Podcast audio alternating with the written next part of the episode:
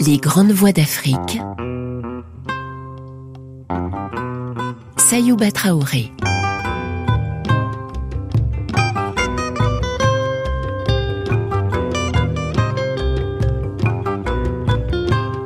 Aujourd'hui, dans cette série des grandes voix de la littérature africaine, l'écrivain camerounais Alexandre Bidi Awala, plus connu sous le nom de Mongo Betty, il est également l'écrivain Isa Boto.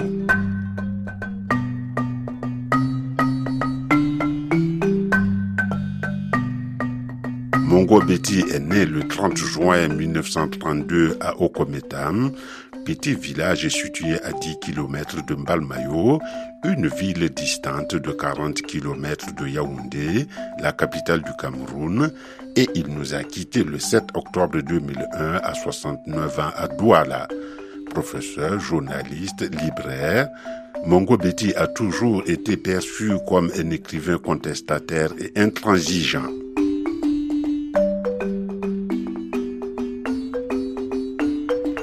La carrière de Mongo Betty commence dans les années 50 et avec trois premiers titres, il se fait une place dans le monde littéraire africain.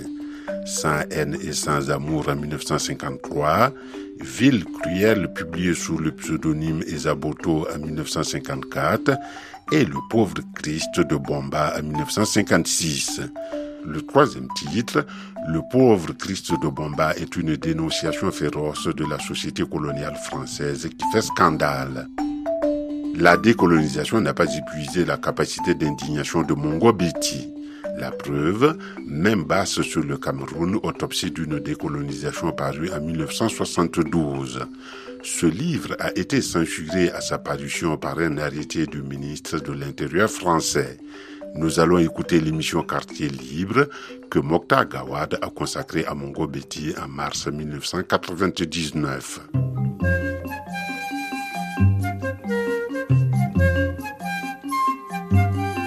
Quartier Libre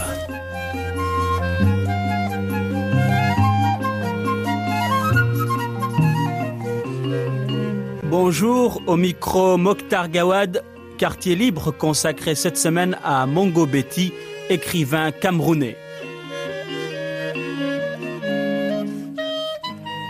Qui a dit à propos de l'Afrique une nounou noire des blonds garnements, mère nourricière des ratés de l'Occident, un dépotoir, une souillon, une catin. Et à propos des relations entre la France et l'Afrique, nos ancêtres furent surpris par la colonisation, nous avons été nous-mêmes pris au dépourvu par le néocolonialisme. Mongo Betty est un auteur engagé et sans partage sur les idées qu'il défend. Plus qu'intransigeant comme il se définit lui-même, Mongo Betty navigue entre des prises de positions extrêmes et un retour à cette réalité africaine qui a fait se tromper plus d'un.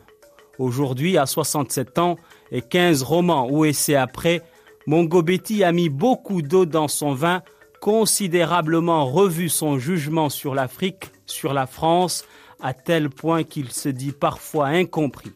Toujours est-il que Mongo Betty est l'un des plus grands écrivains africains, un homme qui aura mis sa vie au service d'un seul combat, dénoncer l'état du continent africain. Votre nom de naissance est Alexandre Biyidi. Vous avez écrit votre premier ouvrage sous un pseudo, Esaboto, puis vous avez pris également cet euh, autre nom, Mongo Betty. Pourquoi tant de changements d'identité? La question m'a été souvent posée. Je ne sais pas si je suis capable de faire une réponse satisfaisante et complète. Ce qui se passe, c'est que quand j'ai écrit Ville cruelle, c'était à l'époque coloniale, il ne faut pas l'oublier. C'était, moi j'ai écrit cette histoire, disons, en 53. Donc nous sommes en plein système colonial. Je ne peux pas publier un ouvrage sous mon nom, parce que c'est quand même un nom qu'il est facile de localiser au Cameroun. Il y a un village, il y a une ethnie, il y a un clan où des gens s'appellent Bidi. Donc je me dis, il vaut mieux ne pas compromettre la sécurité de ma famille, donc je prends un, pseudonyme. qui est Zaboto. Mais euh, le livre, selon moi, a été très mal lancé. J'aurais dû avoir, euh, comme c'est la tradition, plusieurs jeux d'épreuves. Or, je n'ai eu aucun, j'ai jamais eu d'épreuves à corriger, ce qui fait que euh, il y avait un tas de coquilles, un tas d'erreurs, un tas de fautes, euh, bon, qui ne me plaisaient pas du tout. Et donc, je me suis brouillé avec mon éditeur. Hein. Et quand j'ai eu un autre éditeur, cette fois-ci un grand éditeur français qui était Lafont, pour mon nouveau roman, à savoir Le pauvre fils de Bombin, j'ai tenu à changer de pseudo pour rompre avec la première expérience qui avait été, à mon avis, désastreuse. Et donc là, j'ai pris un nouveau pseudonyme qui était Mongo Betty. Betty comme votre... Euh, oui, c'est le nom de mon ethnie, c'est vrai. C'est pas, là qui a été la raison euh, déterminante. Ce qui était la raison déterminante, c'est que c'est un, un pseudo facile à prononcer au téléphone parce que je pensais qu'avec ce roman, j'allais avoir un grand succès, beaucoup d'interviews, beaucoup d'appels de journalistes. Et donc, il fallait que j'ai un nom facile à dire au téléphone. Et donc, j'ai pris cette, euh, ce pseudonyme Mongobetti qui est resté depuis, d'ailleurs, effectivement, qui a eu un certain succès. Je ne m'en plains pas. Et donc, j'ai gardé ces pseudonymes depuis 56, puisque le roman Paris chez Lafont et a été publié donc en 56. En deux mots, on dit l'éternel insatisfait. On dit aussi un caractériel qui dit toujours non. Non à la France, non aux Blancs, non aux dirigeants africains. Pourquoi tant de colère et pourquoi vous vous faites tant d'ennemis, si je puis dire? Euh, Oui, c'est une, image qui me colle à la peau vous savez, l'image d'un homme public ne correspond pas forcément à sa réalité. il va de soi que cette image est, euh, injuste et arbitraire. Je ne pense pas être un caractériel. Je, veux donner comme preuve à cette affirmation le fait que j'ai été professeur pendant 35 ans dans, dans les lycées de France et notamment, j'ai été professeur au lycée Cornet de Rouen, qui est le plus grand lycée de Normandie, qui est un lycée euh, réputé. Et j'ai été professeur dans ce lycée de 1966 à 1994. J'ai été fonctionnaire donc dans une structure euh, française pendant tout ce temps. Et euh, vous savez, un caractériel ne peut pas être fonctionnaire pendant 28 ans dans, le même lycée. Et euh, je dois dire que j'étais déjà professeur avant. Je, n'ai pas seulement servi à Corneille, j'avais déjà été professeur en, Bretagne et même à Paris comme stagiaire. Donc j'ai été en tout et pour tout 35 ans professeur de lycée en France. Alors, vous savez, euh, un caractériel ne peut pas avoir une, une telle carrière. Bon, ce qui se passe, c'est que je me suis fait beaucoup d'ennemis parce que c'est vrai, on peut me classer dans la catégorie des militants intransigeants. C'est-à-dire que j'ai un certain nombre d'opinions et de convictions. Je n'ai jamais, comment dirais-je, fait de compromis avec ces, euh, euh, convictions. Et donc, euh, les politiciens, les opportunistes, les, les gens de cette sorte me détestent parce que ils savent que je vais les dénoncer, euh, que je vais euh, être extrêmement sévère avec eux. C'est pour ça qu'ils m'ont collé cette image de caractériel, mais je ne suis pas, je ne crois pas être un caractériel. Je suis simplement quelqu'un qui est fidèle à ses convictions. Alors, pour les dénoncer, vous avez créé une revue qui s'appelle Peuple noir, Peuple africain. Dites-nous comment justement a germé cette idée et est-ce que dès le départ vous vous dites cette revue sera anti-tout, si je puis dire? Non, euh, ce n'est pas du tout une revue qui était euh, conçue comme une revue euh, anti-tout, non, c'est une revue qui a été conçue sur le modèle de la revue de Jean-Paul Sartre les temps modernes. C'était une revue qui devait être très très engagée. C'est ce qu'elle a été. Par exemple, je vais vous dire, on l'a, toujours financé, ma femme et moi, avec nos ressources, c'est-à-dire avec nos salaires et avec mes droits d'auteur. On n'a jamais demandé un sou de subvention à personne, ni à un syndicat, ni à un parti politique, ni à un gouvernement, parce que ce que nous voulions avoir, c'est une liberté d'expression totale. Et c'est ce qui s'est passé. Euh, nous avons eu des, tas de collaborateurs euh, blancs, noirs, euh, qui étaient des gens extrêmement talentueux. Et c'était une, revue vraiment qui était, comment dirais-je, ce qu'on pouvait faire de meilleur dans ce, dans ce genre-là. Simplement, à un moment donné, nous n'avons plus assez d'argent. Il aurait fallu que nous ayons au moins 600 ou 700 abonnés pour euh, pouvoir vivre normalement. Or, nous n'avons jamais dépassé 400 abonnés. Donc, à un moment donné, nous n'avons pas été capables d'honorer nos, engagements financiers. Nos partenaires nous ont euh, traînés devant les tribunaux de commerce, lesquels ont euh, décrété que la, petite maison d'édition était en faillite. Et donc, à ce moment-là, euh, on a été obligé de fermer.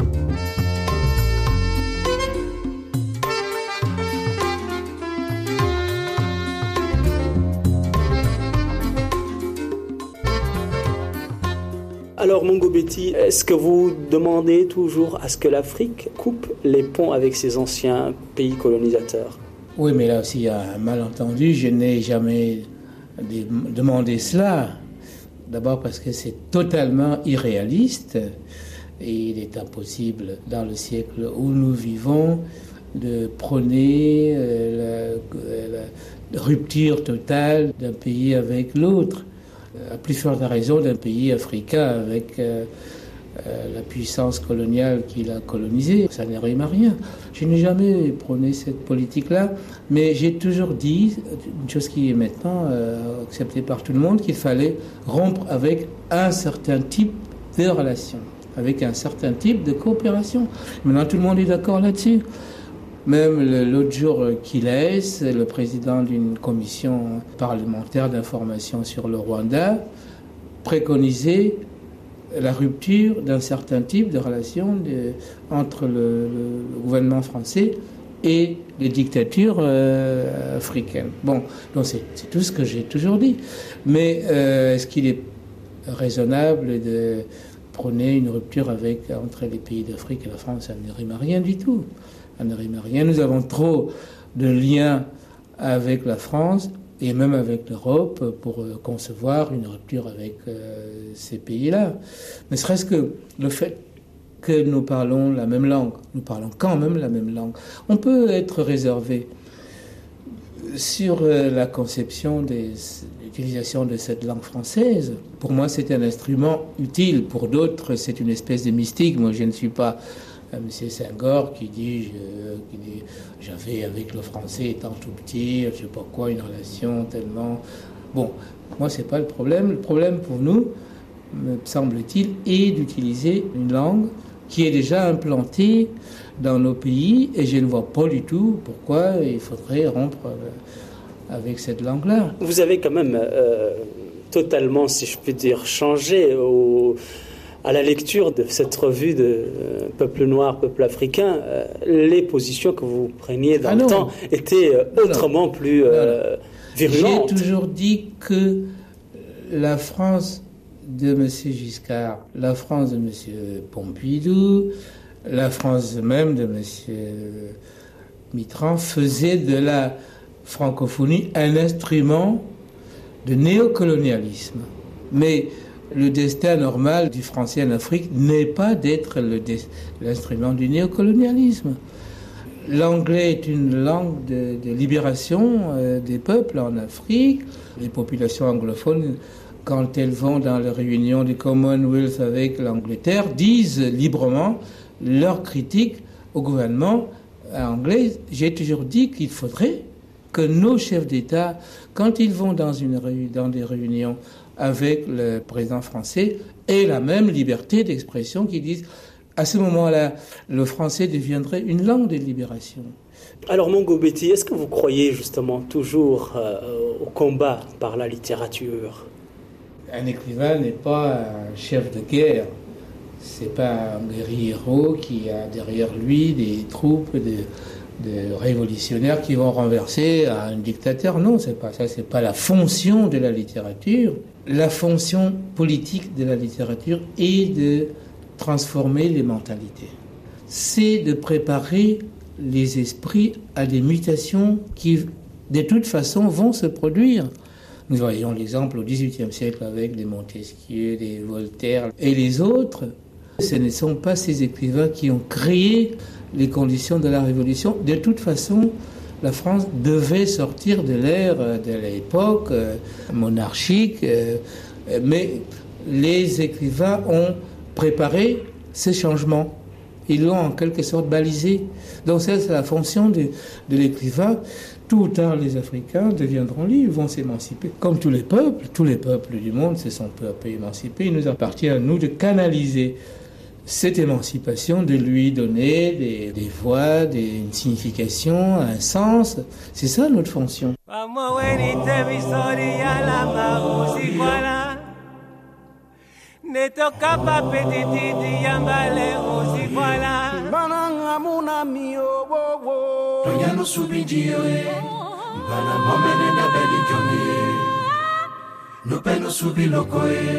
Awo awo awo yi awo yi. Bana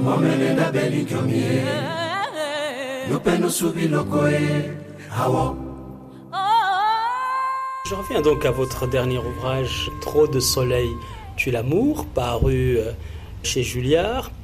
Est-ce qu'on peut dire que Bébête, qui est donc euh, la femme du personnage principal, donc Zam, ce journaliste, est-ce que Bébête euh, est en quelque sorte une représentation de l'Afrique? Oui, certainement. Bébête est d'abord un personnage vivant, hein, avant de devenir une sorte d'allégorie c'est vrai que c'est l'allégorie d'une société euh, qui est ambiguë. Et la réaction de son amant est tout à fait significative. C'est-à-dire que pour lui, pour cet homme qui est un intellectuel, l'Afrique, c'est-à-dire Bébête, est double. Il y a chez cette femme tout ce qui est séduisant. Elle est belle, elle a toutes les, des tas de qualités, mais il y a aussi euh, ce qui euh, rebute un peu son amant, c'est-à-dire que il croit que c'est une prostituée. Est-ce que c'est vrai? Est-ce que c'est un fantasme chez lui? Peu importe.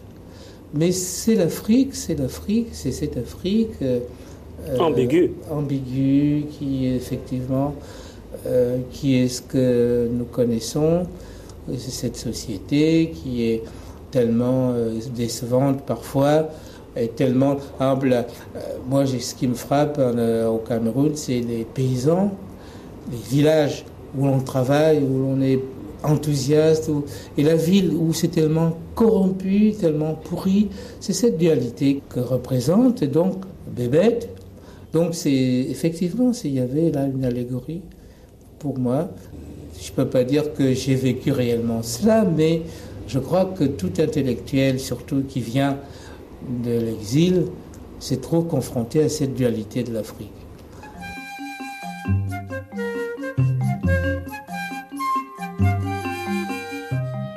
C'était Quartier Libre, une émission du service magazine de Radio France Internationale. Mixage Cyril Etienne, réalisation Marie-Hélène Rollin, entretien et présentation Mokhtar Gawad.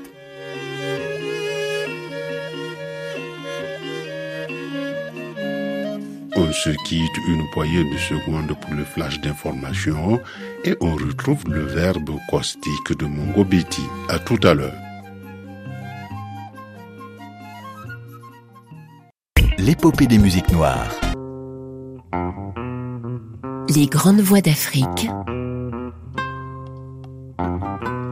Sayouba Traoré.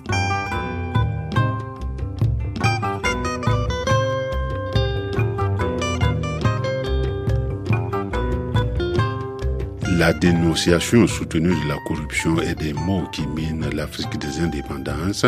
C'est sur ces mots que nous avions quitté Mokhtar Gawad et Mongo Biti pour les informations. Mongo Biti a écrit une vingtaine d'ouvrages. De la publication de son premier roman Ville cruelle en 1954 à sa mort en octobre 2001, Mongo Betty aura occupé une place sur le premier plan sur la scène littéraire, intellectuelle et politique africaine. Associé à ses nombreux romans et à la revue Peuple noir, Peuples africains, son nom est devenu une véritable référence. Redouté par les uns qui lui reprochent sa plume acerbe, parfois assassine, Mongo Betty est loué par d'autres qui reconnaissent en lui la lucidité et le courage de l'écrivain engagé.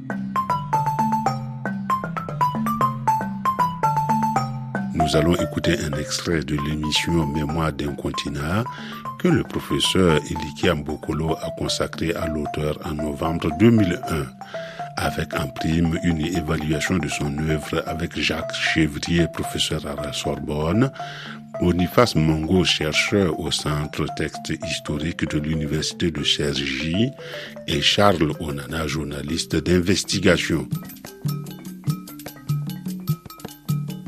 Mémoire d'un continent.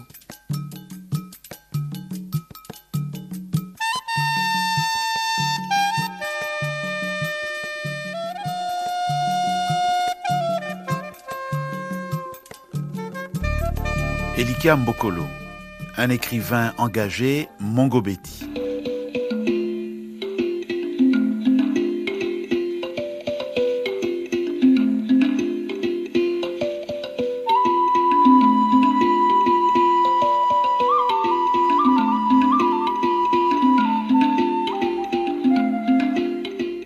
La fonction politique de la littérature est de transformer les mentalités.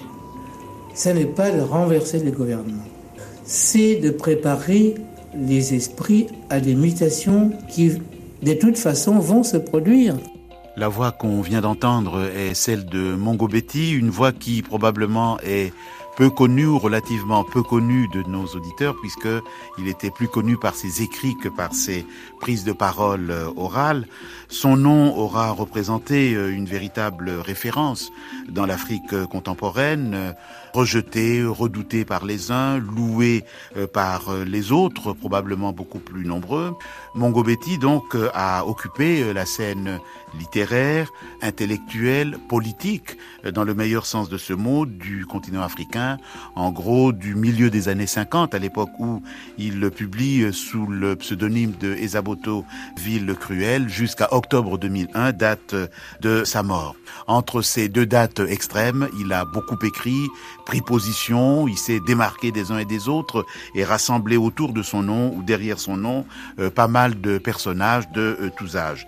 Il aura été tour à tour euh, romancier, essayiste, professeur, directeur de revue, libraire à la fin de sa vie et au cours d'une vie qu'il a partagée entre le Cameroun, son pays d'origine, où il a vécu sa jeunesse jusqu'à l'âge de 19 ans, la France, où il a passé l'essentiel de sa carrière littéraire et de sa carrière professionnelle comme professeur de littérature française, professeur de lettres françaises à Rouen, et le Cameroun enfin, où il est revenu pour vivre les dix dernières années de sa vie.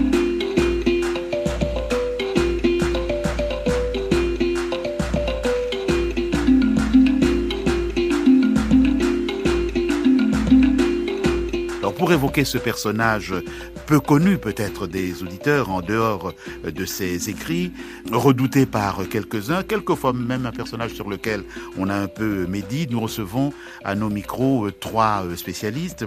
Jacques Chevrier, dont on connaît les écrits sur l'histoire de la littérature francophone en Afrique, qui est professeur à la Sorbonne et qui dirige deux importantes collections, Monde Noir Poche et Archipel littéraire. Charles Nana, qui est journaliste d'investigation, qui a beaucoup écrit et qui continue d'écrire, en particulier sur euh, les figures politiques et les problèmes politiques de l'Afrique euh, contemporaine, et Boniface Mongo, qui est chercheur au Centre Texte Histoire de l'Université de Cergy, et qui est aussi l'une des plumes de la revue Africulture. Alors, on vient d'entendre la voix de Mongo Betty, euh, qui définit un peu comment il conçoit sa fonction d'écrivain et son rapport à l'engagement. On a l'impression d'ailleurs que pour lui, écrivain et engagement riment et on rimait constamment euh, ensemble. Est-ce que c'est le point de vue que vous avez les uns et les autres, euh, Jacques Chevrier? Oui, je crois qu'on peut dire que d'entrée de jeu, la politique et la littérature sont indissociables chez Mongo Betty. Donc je crois qu'il a été toute sa vie fidèle à ce projet et à cet engagement. Mais je dirais qu'au début des années 50, c'était parfaitement normal. Un écrivain ne pouvait à l'époque qu'être engagé. Euh, Charles Nana on se rend compte effectivement que démarrer à cette époque-là avec un ouvrage comme Ville cruelle, qui était un ouvrage euh, qui a éveillé les consciences. Il disait tout à l'heure que le rôle de la littérature n'est pas de renverser les gouvernements, mais d'éveiller les consciences. Et je crois que et de préparer les consciences à des mutations qui inéluctablement vont se produire. Je crois qu'il a inscrit d'entrée de jeu son œuvre dans la durée et dans le temps, et, précisément le temps qui était celui de la colonisation.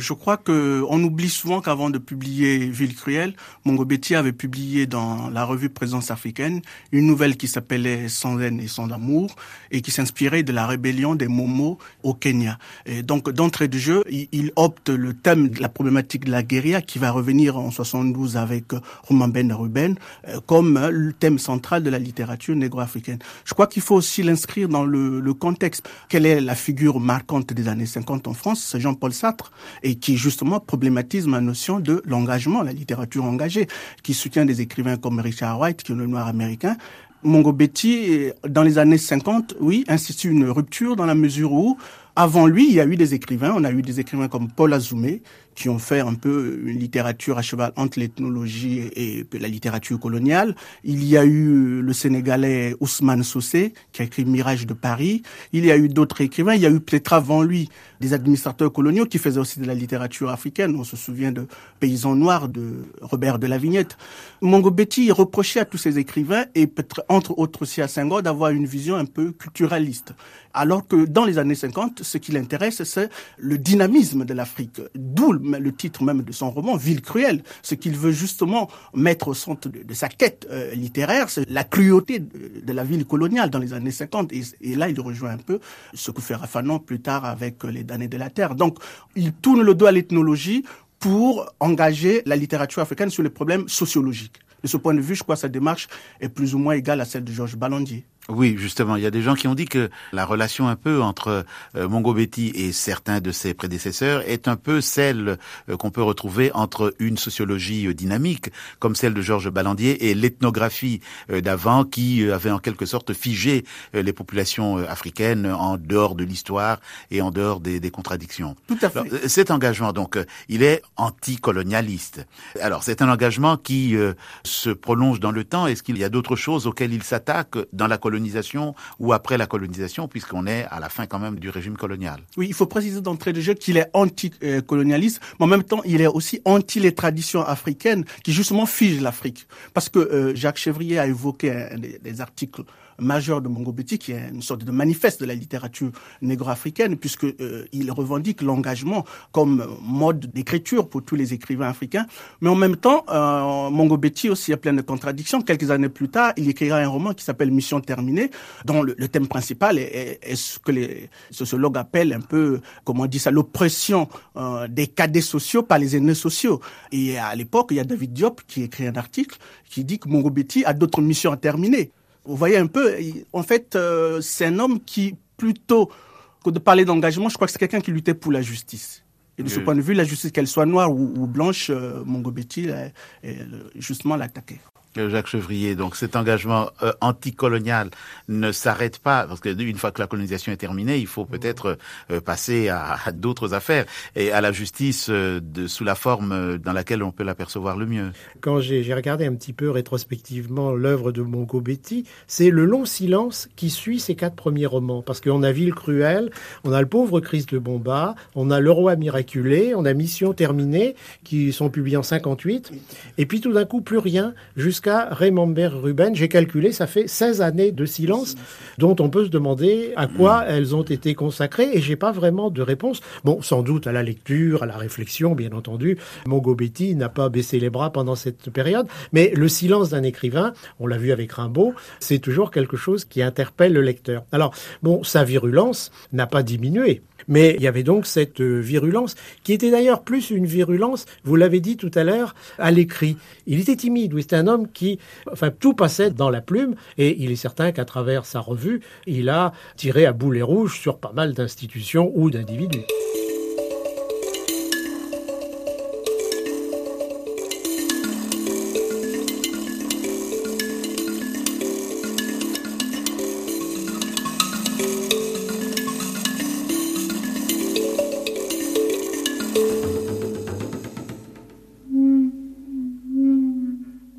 Justement, lorsque, après ce long silence, il écrit Remember Ruben, il fait référence euh, visiblement à Ruben Nyobé, c'est-à-dire qu'il est toujours près de cette problématique de la lutte contre la colonisation et de la lutte pour la justice et pour un État euh, équitable. En 74, le Cameroun apparaît comme euh, un de ces États néocoloniaux où le pouvoir a été confisqué par un petit groupe d'hommes.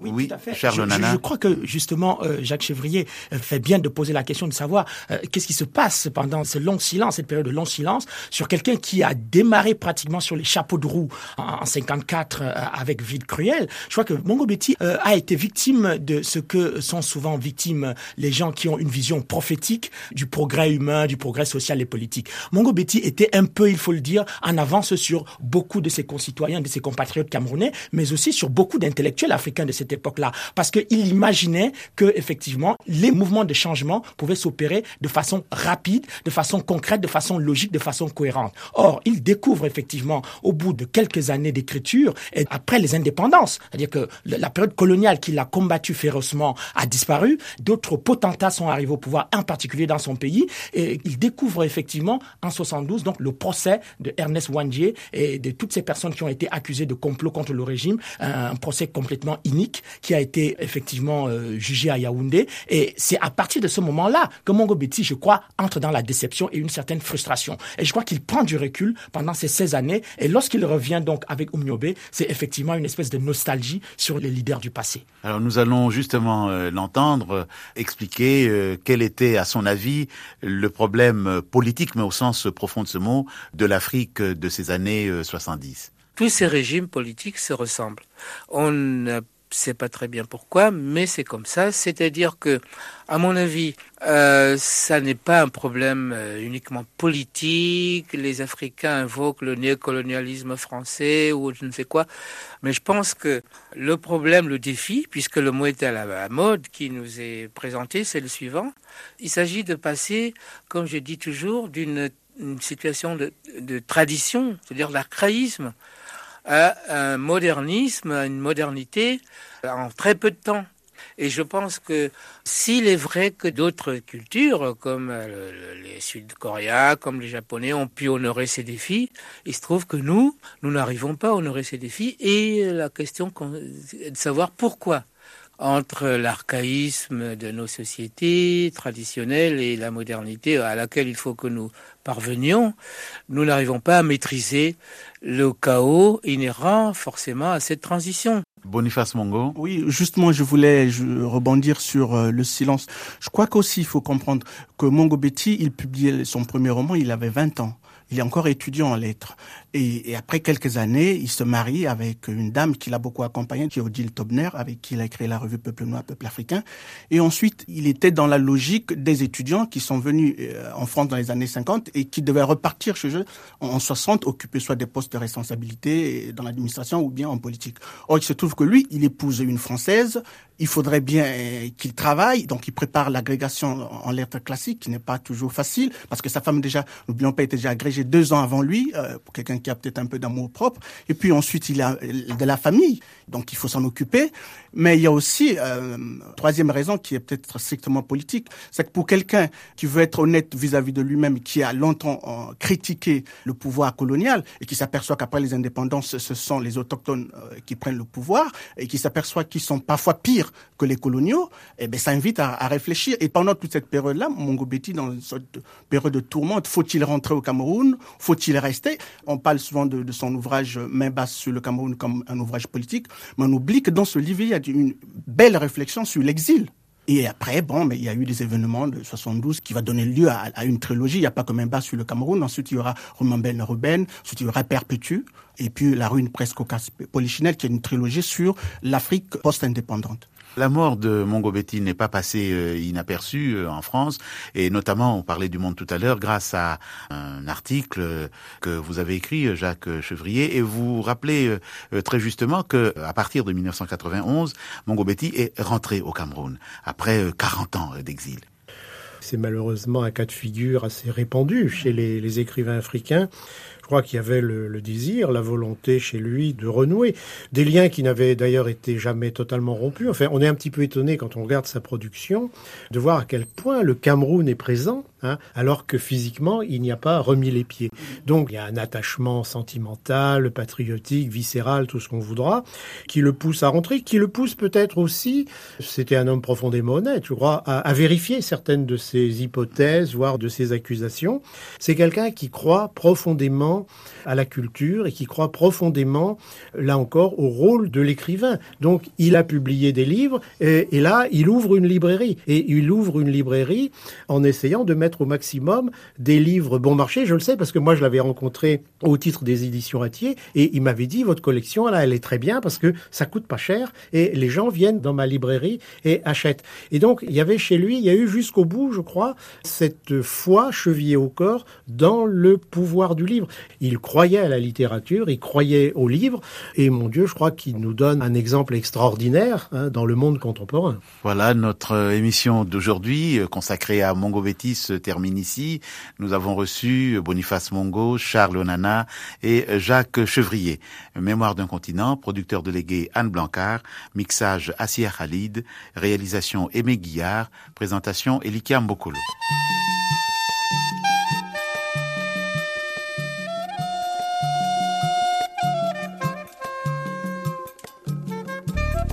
Mémoire d'un continent, une émission du service magazine de Radio France Internationale.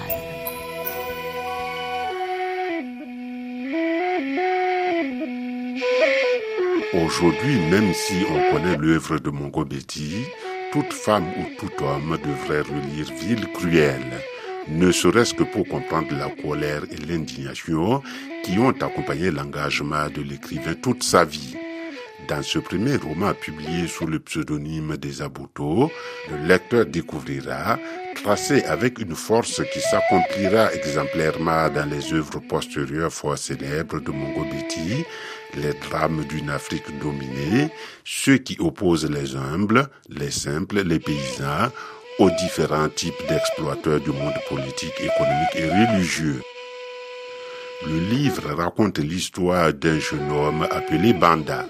Orphelin de père, Banda fut élevé par sa mère à Bamila. Il voulait se marier pour satisfaire le vœu de sa mère presque mourante, mais il lui fallait de l'argent pour la dot de sa fiancée. C'est ainsi qu'il décida de vendre son cacao en ville. Mais là, l'homme fut confronté aux terribles réalités de la ville, marquées par la cruauté, l'exploitation, le vol, le crime, etc.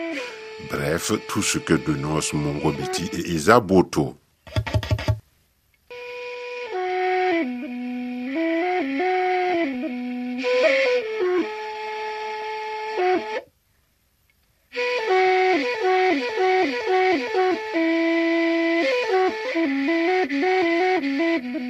Samedi prochain, un autre grand classique de la littérature africaine, l'écrivain béninois Olympe Bellikenum.